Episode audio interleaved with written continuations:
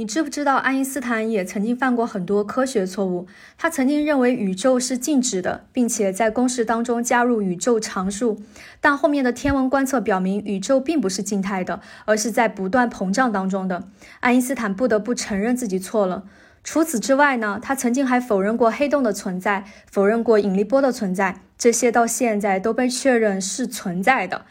爱因斯坦还很爱改变自己的想法。在他写出正确的广义相对论的公式之前呢，他还发表过一系列的相关文章，里面存在着一些错误的方程式。另外，他很著名的就是反对量子力学，但量子力学在现在来看呢是实用的，所以呢，爱因斯坦很有可能也是错的。那这些错误的观点以及他左右摇摆的论述，是否就意味着爱因斯坦没有那么厉害呢？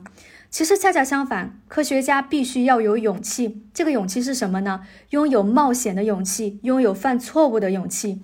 爱因斯坦对自己的观点保持怀疑，他不需要担心自己的权威被打破，也不会对自己可能出现的错误遮遮掩掩，错了再改回来就行了，完全没有怕被打脸的心理包袱。这种对真理的追求，其实是非常纯粹的且富有智慧的。